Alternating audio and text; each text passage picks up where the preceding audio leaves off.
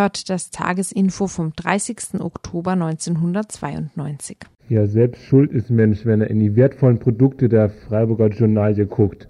Dort im Freiburger Stadtkurier steht die Wahrheit und springt uns erbarmungslos in die Augen. Freiburger Autonome, der harte Kern ist zusammengeschmolzen, aber radikaler Kampf gegen Nazis, Bullen, Kapital. Welch eine Schlagzeile. Von Erkenntnis erschüttert werfen alsbald die letzten Freiburger Autonomen Steine und Leuchtraketen hinweg. Nie mehr werden sie den Rechtsstaat jagen. Nie mehr nach dem Motto handeln Randale, na klar. Endlich sind sie enttarnt als das, was sie schon immer waren. Oberschüler und Oberschülerinnen aus meist gutbürgerlichem und besseren Familien, nur wenige Studenten und mehrere Azubis. Werden die Autonomen aussterben wie die Dinosaurier? Eine schauerliche Meldung also zu Beginn des heutigen Freitagsinfos. Weiter geht's mit Kurzmeldungen zum 9. November in Freiburg, zur SUSI und zur Sperrung der Rempartstraße und dann die Beiträge, noch ein Beitrag zum 9. November. Ja, von OB Böhme und die Stadtoberen blasen zum Schweigemarsch am 9. November für Ausländerfreundlichkeit. Eine Glosse über die Stimmungskanonen im Rathaus. Der zweite Beitrag, Stichwort 1917, jahrelang als heiligstes Ereignis gefeiert, heute eher Synonym für den Leibhaftigen in Aktion. 1917, vor 75 Jahren, begann in Petrograd die Oktoberrevolution. Kein Grund in Nostalgie zu verfallen, haben wir uns gedacht. Im Interview mit Detlef Hartmann haben wir versucht herauszufinden, was 1917 geschah und ob daraus noch revolutionäre Perspektiven zu ziehen seien. Das letzte Stichwort ist dann Kanada. Heute der erste Teil eines zweiteiligen Gesprächs, das wir mit zwei Kanada-Kennerinnen und einer Kanadierin heute geführt haben zur aktuellen wirtschaftlichen Situation in Kanada und zu dem Ende Oktober durchgeführten Referendum, das der französischsprachigen Provinz Quebec einen Sonderstatus, den übrigen Provinzen mehr Zuständigkeiten und den Ureinwohnerinnen gar Selbstverwaltung versprochen hatte. Eine Verfassungsreform, die scheiterte. Heute also zur wirtschaftlichen Situation in einem zweiten Teil, voraussichtlich am kommenden Montag, zur Stellung der indigenen Völker Kanadas. Ja, die Redaktion heute hat Egon, Joey und Freitag. Und die Telefonnummer, wo ihr uns selbige erreichen könnt, ist hier in Freiburg die 0761 und dann die 31028, die Studionummer. Wir freuen uns auf Anrufe, haben auch heute wieder mal nicht so viele Beiträge. Ihr habt also genug Zeit und Luft und hoffentlich auch Lust anzurufen.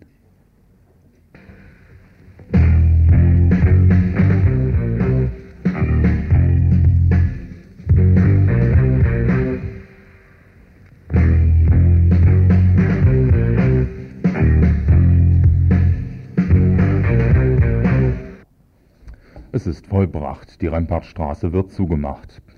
Ich verlese hier eine Presseerklärung von ÖTIF und UASTA. Das Bohren dicker Bretter kann sich manchmal doch lohnen. Nach langjährigem Drängen durch UASTA und ÖTIF, unterstützt durch das Studentenwerk, hat sich am Dienstag, dem 3.11.92, eine klare Mehrheit des Verkehrsausschusses des Gemeinderats dazu durchgerungen, vorerst probehalber für ein Jahr die Rempartstraße für den Pkw-Durchgangsverkehr zu sperren. Entgegen dem vom Tiefbauamt vorgelegten Entwurf wird die Sperrung nicht an der KJ, also Kaiser-Josef-Straße, erfolgen, sondern entsprechend der alten Forderung von ÖTIF und UASTA am Werdering.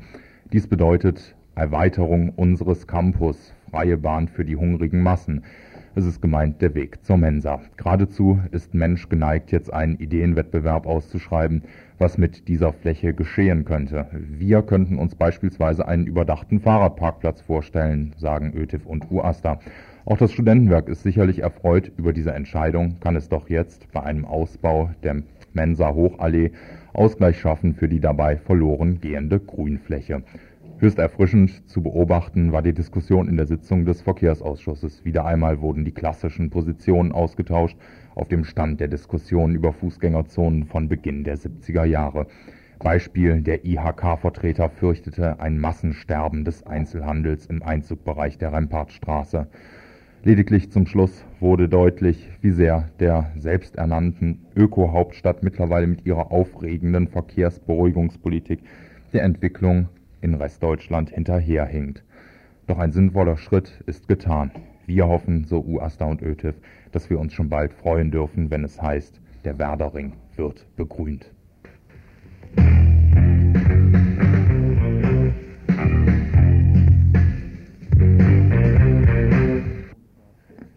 Am Montag, dem 9. November, dem Jahrestag der Reichspogromnacht, muss wieder mit verstärkten Angriffen auf Flüchtlingsheimen von Neonazis und anderen Faschisten gerechnet werden.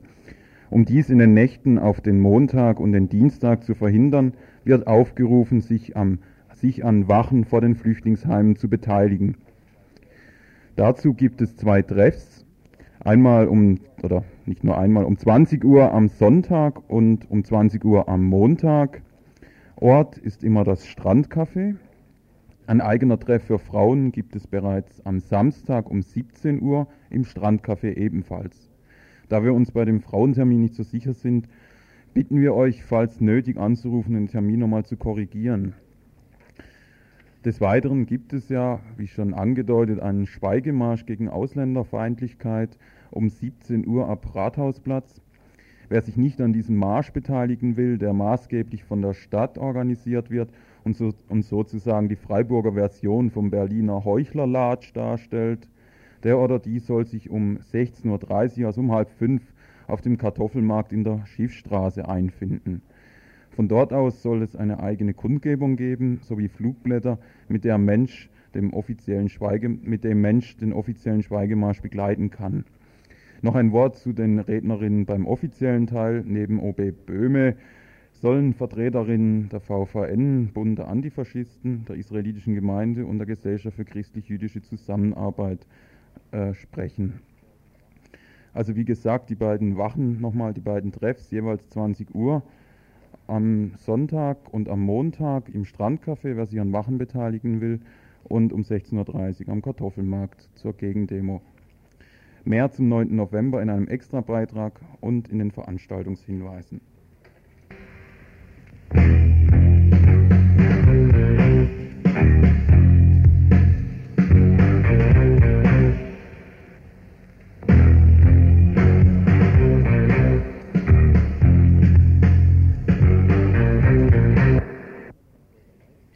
Am Dienstag sollte eigentlich der Gemeinderat in Freiburg, also am kommenden Dienstag, über einen interfraktionellen Antrag entscheiden.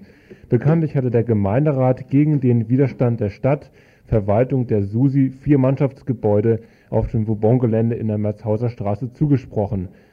Der neue Antrag, der jetzt verhandelt werden soll, sah vor, dass die Stadt die Gebäude für die SUSI, also die selbstorganisierte unabhängige Siedlungsinitiative, für zwei Jahre zwischenmieten sollte.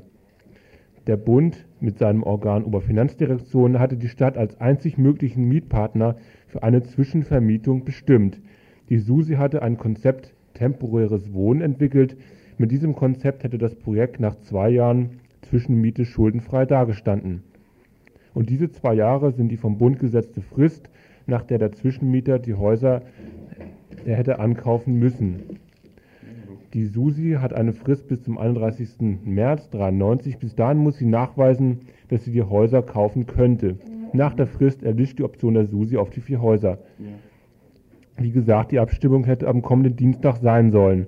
Wahrscheinlich aber wird die Abstimmung äh, auf den 1. Dezember verschoben werden. Der Grund dafür ist, dass die Stadt weiterhin aktuell durch die Hinauszögerung eine Antwort auf die rechtliche Situation des Geländes eine Pro-SUSI-Entscheidung torpedieren will. Eine Mehrheit für die SUSI im Gemeinderat ist daher im Moment unsicher. Dieser politische Stand wird hier bei RDL noch vor der entscheidenden äh, Gemeinderatssitzung erläutert werden, etwas ausführlicher, wenn ihr meinen kurzen Erklärungsversuchen eben äh, habt vielleicht nicht gerade folgen können. Dann könnt ihr, ihr könnt euch aber auch direkt bei den Susianerinnen nach dem Stand erkundigen. Die treffen sich jeden Sonntag zum Frühstück auf dem Vauban-Gelände im dritten Haus nach der Haupteinfahrt und Dienstag ab 18 Uhr immer auf dem Aster in der Bertholdstraße. Falls Zuhörer und Zuhörerinnen sich bei der SUSI um einen Wohnplatz bewerben wollen, ein 20 Quadratmeter Zimmer kostet voraussichtlich für die nächsten zwei Jahre 290 D-Mark warm. Hier eine Empfehlung von Bobby von der Susi. Äh, man kann sich auch bewerben und zwar formlos, beziehungsweise sollten halt die Personalien angegeben werden äh, und dann auch ähm, ab wann man einziehen könnte, ne? äh, vielleicht ganz grob in was für einer Situation man sich befindet. Dann wäre interessant auch die Mietobergrenze zu wissen, dann der Raumbedarf der jeweiligen Person oder Gruppe. Und irgendwie Besonderheiten, besondere Wünsche oder was unbedingt sein muss. Und schön ist auch, wenn man da noch draufschreibt, was man sich so überhaupt äh, vorstellt von dem ganzen Zusammenleben. Und das sollte bald möglichst eben bei uns im Ashtar abgegeben werden. Ähm, ein Vorteil ist natürlich auch, wenn man äh, Susi beitritt, das ist jetzt für den Rest vom Jahr noch äh, 10 Mark Mindestbeitrag hm. und dann normal fürs Kalenderjahr eben 40 Mark. Hm. Und was? Noch einmal äh, zu den Terminen am Montag. Es war doch ein Irrtum mit dem Frauentermin. Also aufgepasst, nicht um 17 Uhr auf dem Greta-Gelände im Strandcafé am Samstag, sondern um 15 Uhr im Frauenzentrum. Also 15 Uhr samstags für die Frauen, die sich zum 9. November äh, etwas unternehmen wollen. 15 Uhr im Frauenzentrum. So. Ihr hört das Tagesinfo vom 30. Oktober 1992.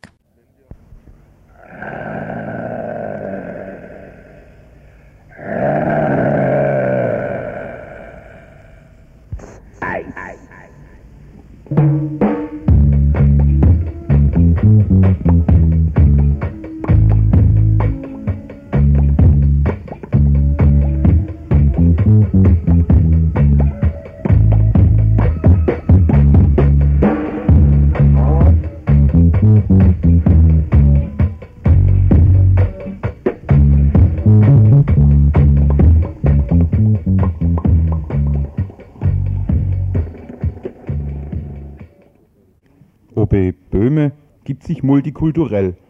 Das liegt bereits an seiner Veranlagung, denn Obe Böhme ist, wie er vor einem Jahr entdeckte, Obe Böhme ist ein Ausländer. Und dieses Outing anlässlich einer Plakataktion Herbert Grönemeyers ist nicht ohne Folgen geblieben. Die Doppelstaatsangehörigkeit meldet Globetrotter Böhme an, für all jene Ausländerinnen, die schon in der zweiten Generation hier leben und deren Kinder, ja, ja, jetzt babbli nach, ja, jetzt babbli wieder Rolf, mit unsere deutsche Kinder zur Schule gehe und nicht wo Alemannisch schwätze wie mir. Veranlagung ist das Stichwort. Und war das Stichwort schon vor über 50 Jahren? Nein, kein Vergleich, aber eine Parallele. Das Maß ist die deutsche Nationalität. Und war es unter den Nazis die Stufen der rassischen Blutszugehörigkeit, sind es heute äußerliche oder verwaltungstechnische Augenfälligkeiten, die einen Ausländer oder eine Ausländerin stufenweise in die deutsche Stimmigkeit einverleiben. Etwa, dass ein türkisches Mädchen Gedichte von Johann Peter Hebel mit dem gleichen Kaiserstühler Tonfall herschwätze kann wie ein deutsches Maderl. Aber O.B. Böhme gibt sich auch antirassistisch. Montag wird er den Schweigemarsch anführen, der sich mit der Stadt als organisatorischer Vorreiterin am Rathausplatz in Marsch setzen wird. Ursprünglich sollte der Schweigemarsch von dem Ort ausgehen, wo vor dem 9. November 1938 die Synagoge stand. So wollten es anfangs die israelitische Gemeinde, die Gesellschaft für christlich-jüdische Zusammenarbeit und andere. Mittlerweile hat die Organisationshoheit die Stadt übernommen. Die Pressekonferenz heute fand ohne die beteiligten Gruppen statt. Ob dies im Sinne letzterer ist oder das Stadtoberhaupt die Public Relation trächtige Demo an sich gerissen hat, war heute leider nicht mehr zu erfahren. Wir wollen die zu uns kommenden Menschen mit Anstand und Würde behandeln. Der 9. November ist in der deutschen Geschichte ein Tag der Mahnung und Verpflichtung. Diese Verantwortung wollen wir uns stellen. Wieder einmal etwas aus der Rubrik, was es gibt und dann doch nicht gibt. Einige von denen, die zu uns kommen, sind nämlich gar nicht da. Das neue Asylverfahrensgesetz ist die Grundlage dafür, dass im Schnellverfahren die in der Vauban-Kaserne ankommenden Flüchtlinge möglichst schnell wieder verschwinden, beziehungsweise im Lager aus unserem Gesichtsfeld wegsortiert und eingepfercht werden. Von den 1800 Flüchtlingen, die die Stadt als Quote noch ertragen will, wird wohl kaum jemand bis zur zweiten Generation sich in deutschen Bräuchen bewähren wollen, um die Aufnahmeprüfung für Ausländerfreundlichkeit zu bestehen. Hand in Hand ist das Marketing. Zweifarbig, himmelblau und Müllabfuhr orange wirbt die Stadt auf Plakaten für den Schweigemarsch. Wenn da nicht deutsche Ordnungsliebe und Sauberkeit sich im Bild bricht. Fribourg in der Stadt, super ist's und glatt, um noch einmal Johann Peter Hebel zu bemühen.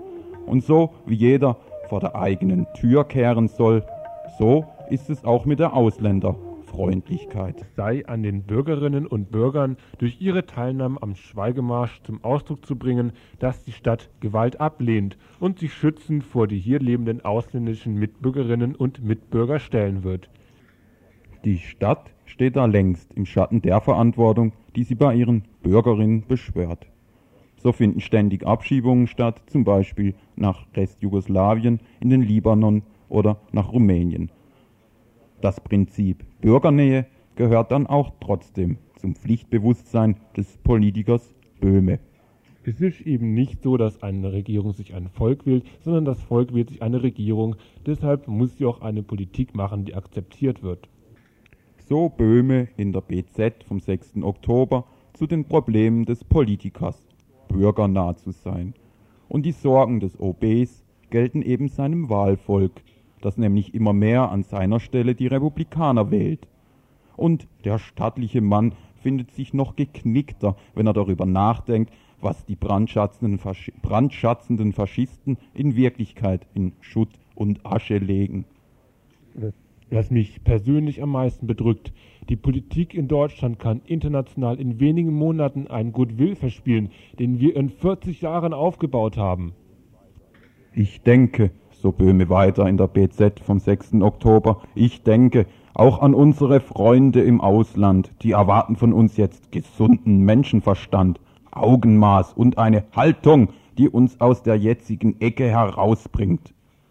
OB Böhme, der Ausländer, weiß, was seine Freunde im Ausland jetzt von ihm erwarten, nämlich, dass er einen Schweigemarsch für eine ausländerfreundliche Stimmung veranstaltet. Und zwei Tage später, am 11.11., .11., wird er dann wieder die Narrenkappe aufsetzen, die Stimmungskanone.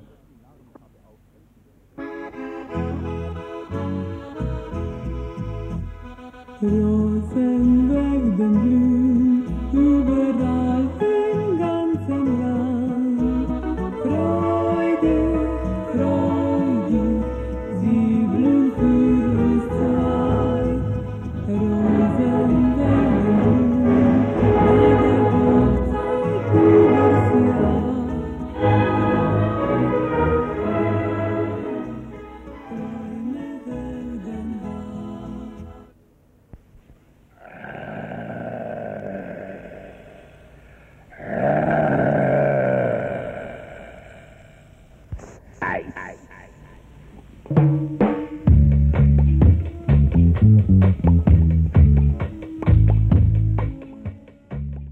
Ihr hört das Tagesinfo vom 30. Oktober 1992. Vor 75 Jahren begannen in Petrograd die Vorbereitungen zum Sturz der Kerensky-Regierung. Im Laufe der Nacht war Petersburg in den Händen der Roten Garden. Am nächsten Tag fiel der Winterpalais, es gab maximal sechs Tote. Die Macht fiel in die Hände des Petrograder Sowjets. Damit folgte die Stadt einer Entwicklung auf dem Lande. Dort nämlich hatten die Bauern Herrschaft und Gutsbesitzer vertrieben. Doch eigentlich hatten nicht die Räte die Macht, diese wurde immer mehr gebunden an den Besitz der meisten Gewehre. Die Bolschewiki verdrängten andere sozialistische Gruppen aus den Sowjets, verloren zunehmend das Vertrauen ihrer Basis und steuerten das Land in den Krieg. Die Bauern wehrten sich gegen Requisitionen, also die Enteignung ihrer Ernten. In den Fabriken wurde die Arbeit militarisiert, die Armee selber zunehmend hierarchisiert, die Tschecher die spätere KGB gegründet. Der Revolution folgte eine lange Zeit von Bürgerkrieg, Hunger und Aufständen. Heute, mit dem Zusammenbruch des Realsozialismus, war kaum noch jemand einen revolutionären Kern in der Oktoberrevolution finden zu wollen. Eine Ausnahme sind die Materialien für einen neuen Antiimperialismus.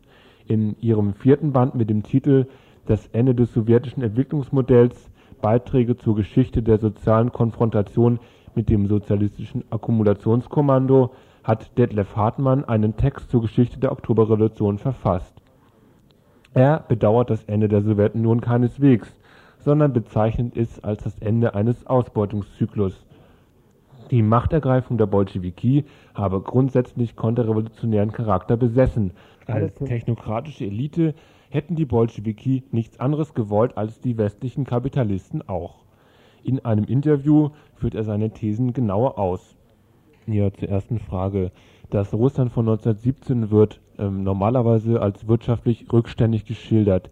Die Revolution also als Zusammenbruch der alten Ordnung. Dass die Revolution sich hauptsächlich nur auf dem Lande vollzog, wird als Indiz ihrer Rückständigkeit gesehen. Du drehst nun diese Sichtweise um. Warum war für dich gerade diese Bauernrevolution modern? Ja, die ähm, Worte, die du wählst, die äh, zeigen schon das Problem an, äh, was man als modern ansehen will äh, und rückständig. Äh, Im Sinne einer äh, technischen und organisatorischen Entwicklung äh, der Gesellschaft mit der Zielrichtung der Optimierung von Produktion und gleichzeitig Kontrolle und Herrschaft sind natürlich Kämpfe und waren auch die bäuerlichen Kämpfe rückständig.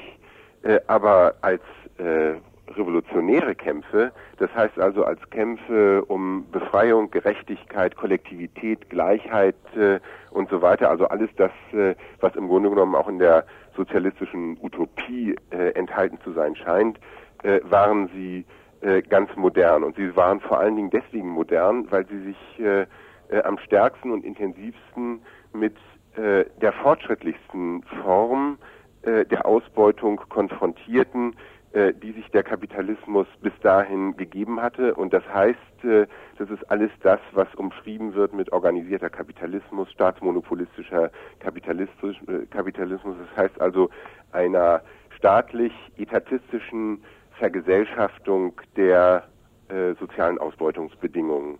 Lenin und andere Bolschewiki verfolgten ein Modell der Modernisierung durch eine Kriegsökonomie. Kannst du das genauer erläutern?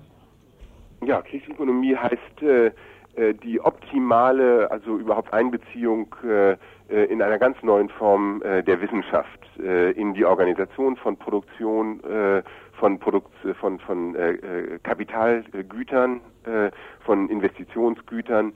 Äh, dann heißt das also die äh, optimale äh, äh, äh, die, Opti die Optimierung der Bedingungen der Verwertung von Arbeitskraft, das heißt also alles das, was wir jetzt im Keynesianismus oder Fordismus äh, äh, unter Tarifvertragswesen und so weiter kennen, ist da eigentlich im Grunde genommen sozusagen vorformuliert worden. Und dann heißt das auch gleichzeitig natürlich die äh, fortschrittlichste Verwendung des Krieges äh, zur Modernisierung äh, äh, der äh, Kapitalgüter. Und das muss ich mal ein bisschen näher ausführen, weil sehr häufig irrtümlich äh, äh, davon geredet wird, dass der Krieg im Grunde genommen unproduktiv sei. Der Krieg ist das produktivste Mittel äh, des Kapitals zur Modern zu seiner eigenen Modernisierung. Insofern als äh, die gesamte Maschinerie, und das kann man im Ersten Weltkrieg und im Zweiten Weltkrieg sehen, äh, und die Produktivität der verschiedenen kriegsbeteiligten Länder im Krieg ganz extreme äh, Fortschrittsraten, äh, Produktivitätssteigerungsraten aufweisen. Und das hat damit äh, zu tun, dass äh, durch äh, die Herstellung von äh, Waffen, aber auch natürlich von Autos, Schreibmaschinen, Chemie, Chemikalien und so weiter äh, und durch den sehr schnellen Verbrauch an der Front die Notwendigkeit der Modernisierung von Arbeitsorganisationen und von Kapitalgütern entsteht und dadurch ein ganz enormer Schub in der Organisation äh, der gesellschaftlichen Gesamtproduktivität hergestellt wird. Das ist das, was also ich unter Kriegs Kriegsökonomie begreife äh, und das ist keine Ökonomie der Not, sondern es ist eigentlich im Grunde genommen eine Bewegung der, des Fortschritts, also der kapitalistischen Ausbeutungsorganisation. es kommt nicht von ungefähr und müsste eigentlich im Grunde genommen noch äh, genauer analysiert äh, werden, äh, dass also die führenden äh, Bolschewiki, wie sie hinterher zu Helden der Revolution äh, äh, verherrlicht worden sind und mythologisiert worden sind, wie zum Beispiel äh, Lenin natürlich, Krassin, äh, äh, Larin äh, und eine ganze Menge andere, absolut begeisterte Anhänger der organisatorischen Fortschritte äh, der deutschen äh, Kriegsökonomie gewesen sind. Wenn man also als Kennzeichen der Kriegsökonomie, wie im Buch beschrieben, ansieht, die Militarisierung des Arbeitskommandos, die zunehmende Lohndifferenzierung, die Herrschaft durch die technokratische Elite, dann die Requisition, also die Enteignung der Bauern, dann die zunehmende Hierarchisierung der Armee, ähm, dann richtete sich ja das gegen ähm, dieses Modell der Ökonomie, gegen bestimmte Menschen, ähm, die, die dann als geschichtliche Subjekte vorher der Revolution gemacht haben. Kannst du ähm, deren Verhaltensweisen und Kämpfe nochmal näher beschreiben? Man kann äh, den revolutionären Prozess oder die revolutionäre Initiative nicht an einer sozialen Schicht oder Klasse so einfach festmachen, sondern man muss äh, die Subjektivität, die in diesem revolutionären Prozess zum Ausdruck kommt, immer gleichzeitig begreifen als Teil eines übergreifenden sozialen Antagonismus, äh, in äh, dem sie den Kräften der Modernisierung der Ausbeutung äh, gegenübersteht. Und insofern ist es sicherlich richtig zu sagen, dass also äh, äh, während des Ersten Weltkrieges und im Jahr 1917, 18, 19, Jahr 20 auch und später auch der revolutionäre Prozess äh, in Russland seinen Schwerpunkt in diesem äh, Spektrum äh, von Bauern, Bäuerinnen, Bauernarbeiterinnen, das heißt also diesem ganzen mobilen äh, äh, also äh, Element, was äh, äh, aus den Dörfern kam, in sie zurück, äh, also äh, fluktuierte und äh, äh, immer die Bindung zum Dorf nie aufgegeben äh, hatte, bis hin zu den äh, noch immer also ans Dorf gebundenen äh, äh, Proletarierinnen und Proletariern, die also äh, länger in der Fabrik äh, blieben. Das heißt also, das ist das Spektrum, das diesen revolutionären Prozess zum Ausdruck brachte. Aber ich würde also äh, davor warnen, äh, noch immer dieser äh, vulgär-marxistischen Vorstellung äh, anzuhängen, nun wirklich also ein ewiges Subjekt der Revolution so einfach auszumachen, sondern das ist eben einfach äh, eher eine Frage äh, der einer revolutionären Subjektivität, die eben Teil dieses Antagonismus ist, äh, der Antagonist der Auseinandersetzung äh, mit den Kräften der Ausbeutung und ihrer Modernisierung. Das heißt also, es war so schon, dass also die Bäuerinnen und Bauern, Bauernarbeiterinnen und, Bau und, und äh, Arbeiter äh, das revolutionäre Subjekt in diesem damaligen Prozess waren und tatsächlich auch äh, in ihren Kämpfen und ihren Vorstellungen einer gerechten Gesellschaft sehr äh, modern waren, so wie sie also in den Kämpfen zum Ausdruck gebracht haben. Aber das ist natürlich also auch keine Feststellung für die Ewigkeit und man muss auch die einzelnen Momente voneinander unterscheiden. Zum Beispiel gab es also eine sehr starke und weit entwickelte äh, proletarische äh, feministische oder Frauenbewegung, die sich gleichzeitig, die gleichzeitig in Abgrenzung zu den proletarischen Männern operierte äh, und äh, sehr eigenständige Bewegungsformen und Organisationsformen, vor allen Dingen auch also in den Jahren 1916 und 1917 hatte. Darf, man darf nicht vergessen, dass die sogenannte Februarrevolution praktisch aus einer reinen Fraueninitiative hervorgegangen ist. Noch einige Beispiele für diese Kampfform nennen? Man kann zum Beispiel sagen, dass also äh, äh, die, die äh, zum Beispiel ein Teil der äh, Fraueninitiativen und auch revolutionären Fraueninitiativen, also der Kampf gegen die äh, Männergewalt und äh, gegen also die äh, männliche Trunksucht gewesen ist, dann natürlich auch gegen Unterbezahlung äh, und so weiter ähm, äh, und gegen also ganz typische Formen von Männergewalt, wie wir sie auch heute noch kennen.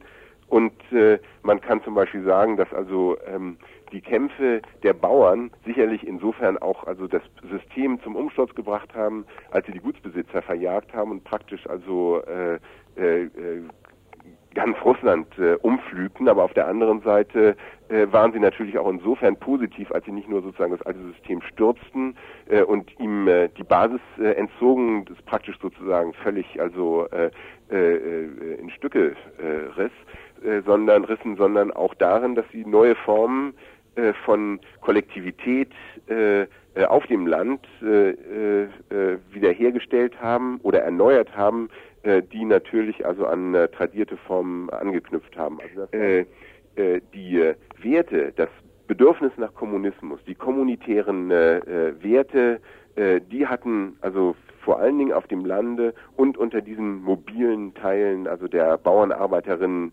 äh, hatten die also äh, äh, ihren äh, Schwerpunkt und die waren also wirklich ganz konkret. Äh, äh, man kann zum Beispiel sagen, dass also in den Landaneignungen, wie sie und Enteignungen, wie sie im Sommer 1917 auf dem Land praktisch also das alte System weggefegt haben, praktisch das Eigentum selber beseitigt worden ist und auch die, das Eigentum von Bauern, also von reicheren Bauern, wie sie in den früheren Stolypinschen, äh, Reformen äh, begründet worden waren, praktisch also beseitigt wurde, sodass praktisch ein eigentumsloser Zustand, äh, eine neue Form von Kollektivität der Verfügung über den Boden wiederhergestellt wurde.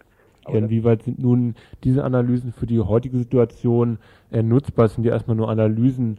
In, in, inwieweit kann man daraus was für ein neues revolutionäres Projekt irgendwie Nutzbares ziehen, auch angesichts dessen, dass ja die meisten Intellektuellen hier ähm, die Forschung daran aufgegeben haben?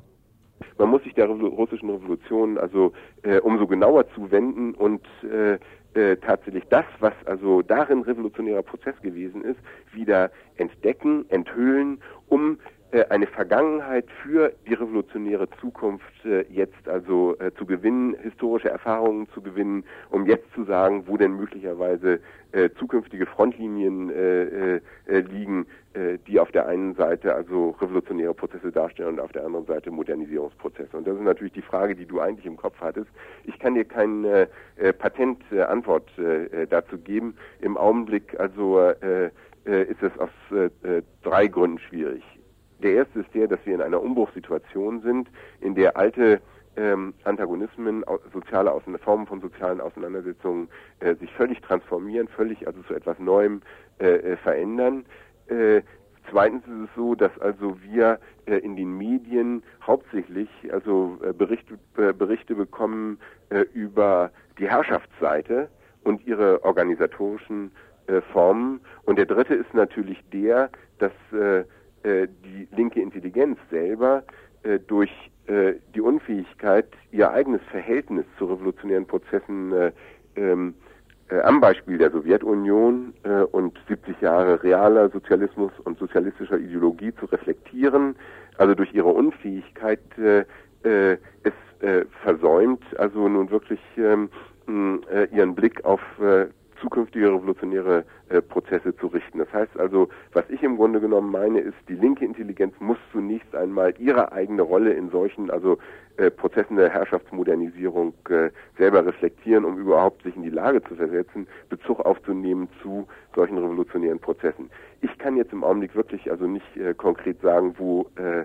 welche Formen also sich da schon entwickelt haben, sonst wäre ich natürlich also wirklich äh, hätte ich es auch schon längst äh, äh, gesagt, aber ich äh, glaube, dass sie nur gesucht werden können ähm, in den Prozessen jetzt äh, Wanderungsbewegungen, Migrationsbewegungen und Auseinandersetzungen mit äh, Formen von Modernisierung äh, des Herrschafts- und Ausbeutungskonzepts, äh, äh, wie sie äh, heute durchgesetzt werden. Und das sind eben einfach Formen der äh, Deregulierung der, also nicht Marktformen, sondern der Durchsetzung also von äh, neuen Gewaltstrukturen äh, durch äh, Mafia und so weiter, wie wir sie ja auch haben, organisiertes Verbrechen, äh, neue Formen, also der Bildung von äh, äh, faschistoiden äh, Männerbanden, die äh, auf eine neue Ordnung abzielen. Und da spielt natürlich die verhängnisvolle Tradition, also Deutschlands, aber auch der deutschen Arbeiterklasse eine ganz große Rolle. In diesem Zusammenhang muss man die aktuellen Auseinandersetzungen äh, äh hier äh, mit äh, der Rechten in Deutschland äh, sehen und die neuen Formen, also faschistoiden Formen und so weiter. Also wir müssen versuchen, aus der Geschichte einen Blick zu gewinnen für die neuen Formen dieses Antagonismus und müssen versuchen, also die, die Gegenbewegungen äh, das, was sich also in der Auseinandersetzung mit dieser Modernisierung zu einer noch viel bestialischen neuen Ordnung, als sie der Nationalsozialismus also propagiert hat, äh, äh, aufzuspüren. Ja, damit war das Interview in Deutschland angekommen, wo es ja derzeit nicht gerade so aussieht, als wenn eine Revolution vor der Tür stehen würde. Ähm, aus Deutschland kommt auch das nächste Lied, ähm, vielleicht ein bisschen verwandt. Jetzt bringen wir doch den Nostalgiecharakter hier in die Sendung rein. Das Lied ist das Solidaritätslied aus dem Tonfilm Coole Wampe, Musik von Hans Eisler, Text von Bert Brecht. Ihr hört das Tagesinfo vom 30. Oktober 1992.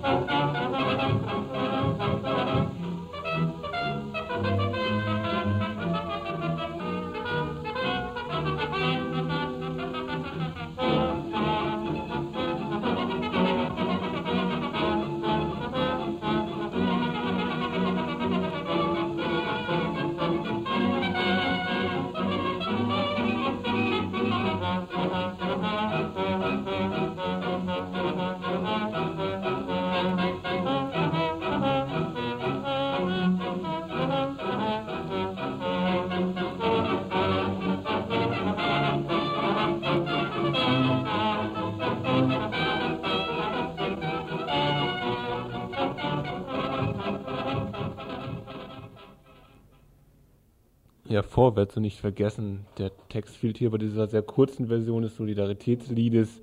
Im Info, hier auf Radio Dreieckland 102,3 MHz, könnt ihr noch hören einen Beitrag über Kanada, ein Interview mit einem Mohawk-Indianer, der heute Abend auch ein Konzert hier in Freiburg geben wird. Das erfahrt ihr dann aber, wo dieses Konzert ist und wann, in den Veranstaltungshinweisen, die sich dann anschließen, kurz vor sieben. Es ist jetzt so, dass ähm, sehr viele Leute äh, die Arbeit verlieren, sehr viele Firmen dicht machen und äh, äh, Tausende von Leuten auf einmal dann ohne Arbeit stehen. Über welches Land solches gesagt wird, es könnte momentan über jedes Land der sogenannten Ersten Welt gesagt werden, ob westeuropäisch, US-amerikanisch. Im Folgenden soll es aber um den etwas kleineren Bruder im Schatten der USA gehen, Kanada. Wer gestern Radio International gehört hat, hat schon einen kleinen Eindruck über die momentane Situation Kanadas und der unterschiedlichen Bevölkerungsgruppen bekommen. Dass Kanada in den letzten Wochen verstärkt ins Blickfeld der Medien gekommen ist, hängt in erster Linie mit dem dort abgehaltenen Referendum über eine Verfassungsreform zusammen. Sollte Kanada immerhin seit 125 Jahren ohne gemeinsame Verfassung für die einzelnen Provinzen nach jahrzehntelanger Diskussion durch diese neuen Verfassungsrichtlinien so etwas wie eine Einheit verordnet werden. Vereinbart war zwischen der Regierung, den zehn Provinzen, den zwei Nordterritorien und den größten eingeborenen Gruppen ein Kompromiss, der der französischsprachigen Provinz Quebec einen Sonderstatus innerhalb des uneinheitlichen Großgebildes Kanada einräumen sollte, überhaupt mehr Zuständigkeiten den Provinzen überlassen und sogar den Ureinwohnerinnen die Selbstverwaltung zugestehen sollte. Zumindest letzteres scheint auf den ersten Blick beeindruckend, zumal Vertreterinnen verschiedener Ureinwohnerinnenorganisationen schon im Vorfeld des Referendums die Befürchtung geäußert hatten, dass eine Ablehnung der Reform einer Weiterführung der Apartheid gleichkomme und die Rechte der indigenen Völker weiterhin zurückgedrängt würden. So hätte kaum jemand der politischen Elite je das erwartet, was am 26. Oktober eintrat. Das Referendum wurde von sechs Provinzen abgelehnt, lediglich die vier ärmeren Provinzen am Atlantik sowie Northwest Territories stimmten zu. Die Basler Zeitung kommentierte, das kanadische Verfassungsreferendum folgt einem globalen Trend. Das Volk unten misstraut den Berufspolitikern oben und getraut sich Nein zu sagen. Misstrauen gegenüber der Regierung in Zeiten wirtschaftlicher Rezession kein Novum. auch wenn Kanada bei uns nicht unbedingt den Ruf eines armen Landes genießt.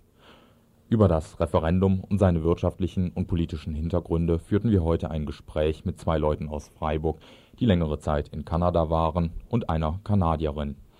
Sie schildern zunächst ihre Eindrücke über die wirtschaftliche Situation. Also in der Ostküste im Moment, wo äh, die Wirtschaft sehr viel vom Fischen zum Beispiel abhängt, äh, da ist es sehr, sehr schlecht. Auch mit, mit Fischverträge und ähm, wer wann wo fischen darf. Und mit Fischquoten und alles, das ist, äh, sieht ziemlich schlecht aus. Und dann kann ich auch sagen, ich war im Sommer zu Hause in Toronto. Und wenn du dann äh, die Straße entlang gehst, dann ist jeder dritte, jedes drittes Geschäft jetzt zu oder zu vermieten oder und das ist und du gehst irgendwo rein und da sind kaum Kunden da. Äh, wir waren jetzt im September auch in Montreal gewesen und äh, ich habe vor in zwei, drei Jahren äh, in Montreal einen Zweig von unserem Reisebüro zu eröffnen. Und deswegen haben wir gedacht, jetzt schauen wir mal an, was es an Geschäften gibt zu vermieten, das wäre eine gute Lage.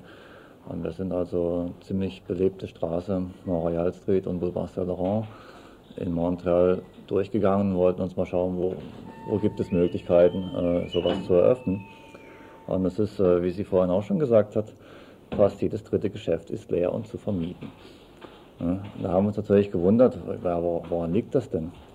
Und äh, viele Leute haben uns gesagt, dass ein großer Teil der englischsprachigen, englischsprachigen, englischsprachigen Bevölkerung Montreal verlässt, weil halt eben ähm, es unsicher ist, ob Quebec überhaupt in der Föderation von Kanada bleibt oder nicht. Und viele haben gesagt, wenn Quebec selbstständig wird, werden wir gehen. Hm. Und ähm, so kommt es jetzt momentan. Wir haben Leute aus Irland getroffen, aus Schottland, aus Europa, die gerade angekommen sind und hatten überhaupt kein Problem, eine Wohnung in Montreal zu finden. Also in einer Großstadt, äh, wo man also wirklich denken sollte, es ist alles teuer und äh, es wird unheimlich schwierig. Äh, wenn man da hinkommt, heute für 200 bis 300 Dollar bekommst du nach einer Woche Suche ohne Probleme einen guten Platz zum Wohnen. Und du kannst auch ein Geschäft eröffnen. Das Problem ist nur, wer sind deine Kunden? Dass die Verfassungsreform in eindeutigem Zusammenhang mit der kriselnden kanadischen Wirtschaft steht, zeigen allein die Zugeständnisse an die reichen Provinzen mit ihren Autonomiebestrebungen. Es ist auch eine Frage der, der Verfassung oder des Bestrebens der neuen Verfassung, ist zum einen äh, einzugliedern, was, welches ist die Rolle von Quebec erstmal jetzt noch innerhalb der Konföderation von Kanada. Das andere ist, das reale Wirtschaftsproblem, was sie haben, nämlich dass durch die hohen Steuern und die andere Sozialversicherungsstruktur in Kanada im Vergleich zu den USA, die Steuern sehr viel höher sind. Das heißt, die ganze Wirtschaft in die USA abwandert.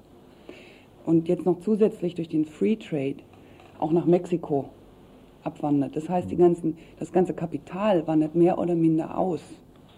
Und das ist ein wesentlicher Grund der Rezession, die auch schon länger angeht, weil die Steuern in Kanada im Vergleich zu den USA sehr viel höher sind. Das heißt, die ganzen Investitionen gehen raus. Das führt auch dazu, dass also die Leute, die in Grenznähe wohnen, natürlich in den USA einkaufen, weil sie dort zum Teil die Hälfte bis oder ein Drittel weniger für, das, für Lebensmittel bezahlen müssen und überhaupt für alle Arten von Gebrauchsgütern, für Benzin, zum Beispiel, äh, für Zigaretten, für alles, äh, wie sie im eigenen Land bezahlen müssen. Und äh, auf die Art und Weise, äh, wenn man natürlich das Geld immer ins Ausland bringt, ne, ist es also für die Wirtschaft natürlich nicht gerade äh, besonders erfreulich. Ne? Besonders die englischsprachigen Provinzen äußerten Vorbehalte gegen einen Sonderstatus des französischsprachigen Quebec. Dabei ging es jedoch nicht nur allein um die Sprache. Es ist insofern, ähm, sagen andere Provinzen von Kanada ein Stück weit mit Recht, warum Quebec äh, sich das Recht rausnimmt oder das Recht hat, mit einem Viertel der Sitze immer präsent zu sein, im, also im Senat. Äh, 25 Prozent werden Quebec ans Stimmen zu garantiert, egal wie Bevölkerungsanteile wechseln, egal wie die Wirtschaftskräfte verteilt sind. Äh, da fragen natürlich andere Staaten wie British Columbia äh, oder Saskatchewan, warum nimmt sich Quebec dieses Recht raus oder warum wird es ihnen zugestanden? Quebec auf der anderen Seite sagt, Äh, es ist unsere einzigste Überlebenschance als französisch sprechende oder französische Gesellschaft in diesem riesigen englisch sprechenden, amerikanisch beeinflussten Gebiet zu überleben. Und es ist auch, äh, also wird zumindest hier in der deutschen Presse geschrieben, ein, eine recht reiche Provinz. Stimmt das so? Das ist jetzt eine gute Frage. Es ist eine reiche Provinz entlang, sehr entlang der, der Grenze zu den USA. Ähm, ist aber nur ein kleines Stück reich. Also was wirklich reich ist oder Industrie hat, ist Montreal und die Umgebung. Und dann hört es eigentlich auch schon wieder auf. Äh, wo, was, wo, wo Quebec darauf spekuliert, ist das große James Bay Project 2, was so viel Wasser und Wasserkraft produzieren soll, dass sie, dass sie diese Wasserkraft exportieren und damit finanzielle Mittel reinkriegen. Weil ansonsten ist die Industriekraft eigentlich nicht so groß. Die, die hängt ein ganzes Stück. Die richtige Industrie, Industriekraft von Kanada hängt eigentlich Toronto, an der Ecke Toronto rund, Richtung runter Detroit. Äh, und da ist Quebec nicht so wahnsinnig stark. Ein Staudammprojekt, das Quebec reich machen soll. Doch nach internationalen Gesichtspunkten gehört das Land nicht Quebec oder Kanada, sondern es gehört Leuten, die dort oben schon seit längerer Zeit wohnen, nämlich den Cree-Indianern. Womit der dritte und vielleicht interessanteste Punkt des Reformpakets angeschnitten ist. Die Selbstverwaltung für die indigenen Völker. Ein Schwerpunkt dieses Gesprächs, der wegen seiner Ausführlichkeit in einem gesonderten Teil behandelt werden soll, voraussichtlich im Info am kommenden Montag. Ihr hört das Tagesinfo vom 30. Oktober 1992. My revolutionary friend is not the same again. You know from when? From the massive aside and start to grumble. From party months it take a tumble. From Hungary to Poland to Romania. From the cozy castle them start to crumble. Now when we buck up one another in a reasoning. My friend always end up on the same thing. This is the song him love to sing. Kedar, Yatogo, Jifkon, Yatogo, Usa, Yatogo, Honecker, Yatogo, Kaichesco, Yatogo. Just like apartheid, we'll have to go. A while ago, my friend and me was talking, so me said to him, what a way the earth a around nowadays, man. It's getting harder by the day to know where you stand. Cause when you think you're deep on solid dry land, when you take a step, you find you in a quicksand. You don't notice how the landscape a shift. It's like volcano one night, and nothing can stop it. Things just a bubble, just a boil down below. Strata separate and refold. And when you think you reach the mountain top, is a brand new plateau, you go back up. My revolutionary friend shake him head and him side. This was him reply. Kedar, he had to go. Jivkov, he had to go. Usak, he had to go. Honika, he had to go. Kaichescu, he had to go. Just like apartheid, we'll have to go. Well, me never did satisfy with what my friend make reply. And to get a deeper meaning in the reasoning, me said to him, well alright. So God give the people them glashness. And it the Stalinist them plenty problems. So God will never perish strike upon them. Confounding bureaucratic stratagems. But we have to face up to the coal facts. Him also open up Pandora's box. Yes, people power just a shower every hour. And everybody claim them democratic. But some are wolf and some are sheep and that is problematic. For things like that you would call the dialectic. My revolutionary friend pause a while and him smile. Then him look me in me eye and reply. Kedar, he had to go. Jivkov, he had to go. Husak, he had to go. Honecker, he had to go. Kaichescu, have to go. Just like apartheid, we'll have to go. Well, me couldn't elaborate. Plus, it was getting kinda late. So, in spite of my lack of understanding about the meaning of the changes in the East for the West, nonetheless, And although me have me reservations about the consequences and implications, especially for black liberation, to bring the reasoning to a conclusion, I had was to agree with my friend, hoping that when we meet up once again, we could have a more fuller conversation. So me said to him, you know what? Him say what? Me say, Kedar, he had to go. Zhitkov, he had to go. Husak, he had to go. Honika, he had to go. Kaichesko, he had to go. Just like apartheid, soon gone. The revolutionary friend is not the same again. You know from when?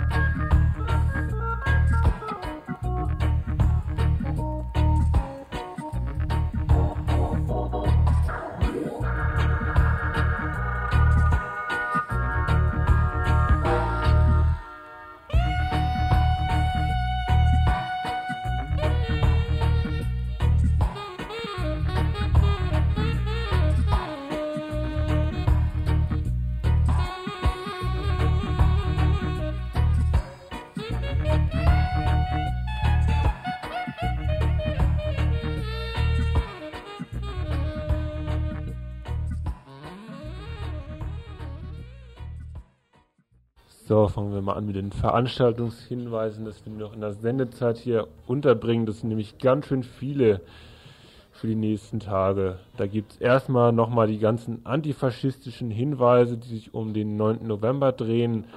Zum ersten der Hinweis auf das Frauenplenum am Samstag um 15 Uhr im Frauenzentrum hier in Freiburg, äh, wo über Schutzwachen vor Flüchtlingswohnheimen geredet werden soll, nur für Frauen. Ähm, äh, andere Leute, andere Menschen können immer Montag und Sonntag um 20 Uhr ins Strandcafé kommen. Um 20 Uhr dort wird dann äh, werden Leute für Schutzwache eingeteilt, wenn Menschen sich vor die Flüchtlingswohnheime hier in Freiburg stellen wollen. Dann gibt es am Samstag noch zwei Demonstrationen. Eine Demonstration in Lörrach. Die fängt an auf dem Postplatz ab 11 Uhr. Antifaschistische Demo in Lörrach. Was dann noch gesagt wird, unter welchem Motto die noch steht, weiß ich jetzt nicht. Dann gibt es noch eine Demonstration in Stuttgart auf dem Schlossplatz, ebenfalls um 11 Uhr am Samstag. Abfahrt wird hier von Freiburg aus organisiert. Die beginnt ab 8 Uhr auf dem Messplatz. Für GEW-Mitglieder ist sie sogar kostenlos. Es ist Zeit zu widerstehen, so heißt, die, heißt das Motto der Demonstration in Stuttgart von den Gewerkschaften. Hinweise auf Montag. Montag ähm, gibt es an der Universität einige Aktionen. Da gibt es autonome Seminare.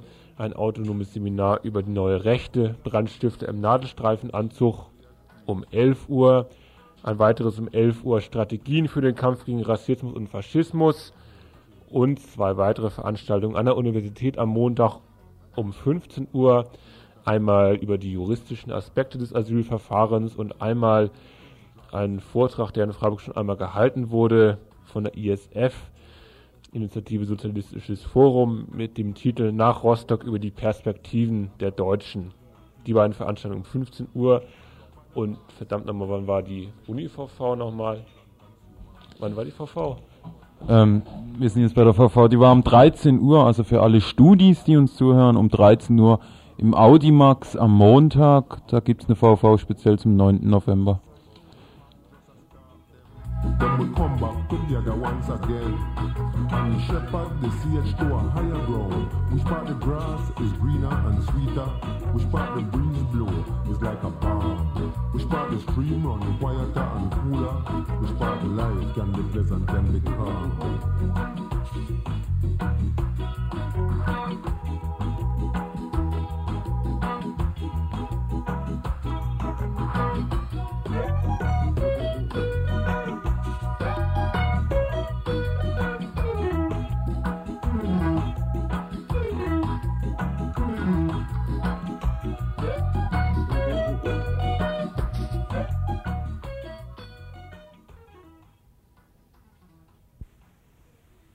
Ihr hört das Tagesinfo vom 30. Oktober 1992.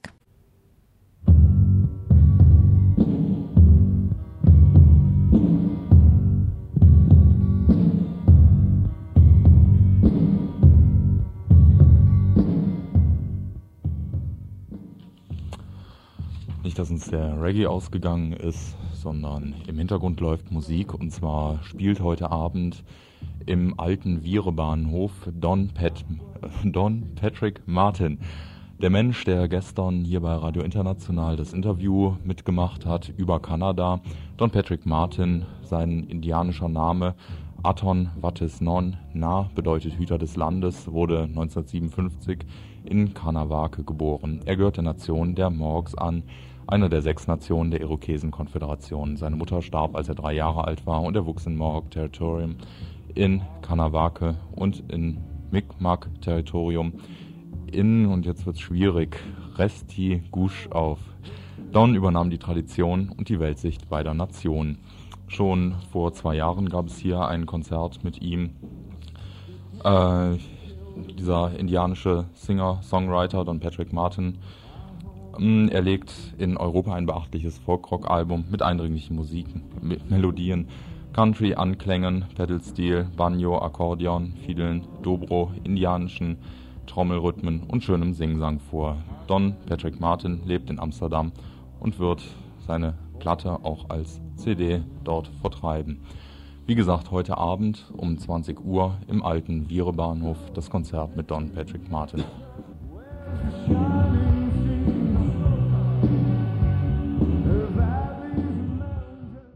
Ja, es geht weiter mit einem Veranstaltungshinweis heute Abend. Das ist, denke ich, der letzte für heute. Und zwar in Staufen spielt um 20 Uhr in der Aula des Faustgymnasiums Oh, dus Gesang für mein Herz, das Gesang für mein Herz. In unserem Programm, schreibt Carsten Treuke, wurden die jiddischen Lieder aus ihrer folkloristischen Explosivität herausgeholt und durch die Fusion verschiedener Musizierstile ein Spannungsfeld geschaffen, das Neues entstehen lässt. Die Veranstaltung, die am 6. November um 20 Uhr in der Aula des Faustgymnasiums in Staufen beginnt, ist eine Gemeinschaftsveranstaltung des Freundeskreises ehemalige Synagoge Sulzburg, der Stadt Sulzburg und der Stadt Staufen, also heute Abend am 6. November um 20 Uhr in der Aula des Faustgymnasiums in Staufen. Ja, dann machen wir direkt weiter mit Samstag, den 7.11. und zwar im Programm der 15. Freiburger Friedenswochen. Die laufen vom 8. bis 18. November 92. Jetzt am Samstag, 7.11., läuft ein Tagesseminar von 11 bis 16 Uhr alltägliche Gewalt, gewaltfrei handeln im Alltag. Wie können wir tätlichen Angriffen gewaltfrei entgegentreten? Referenten werden sein Michael Lang, Köln und diverse andere, noch nicht bekannt, bisher zumindest. Veranstalterin ist die Werkstatt für gewaltfreie Aktion. Anmeldung steht hier zwar bei, ist Christoph Besemer. Äh, Telefon lassen wir weg, ganz einfach. Ort ist auf jeden Fall, da könnt ihr morgen einfach erscheinen. Gemeindesaal der Evangelischen Auferstehungsgemeinde in der Kapplerstraße 25. Dahinter steht in Klammern, bitte Tagesverpflegung mitbringen.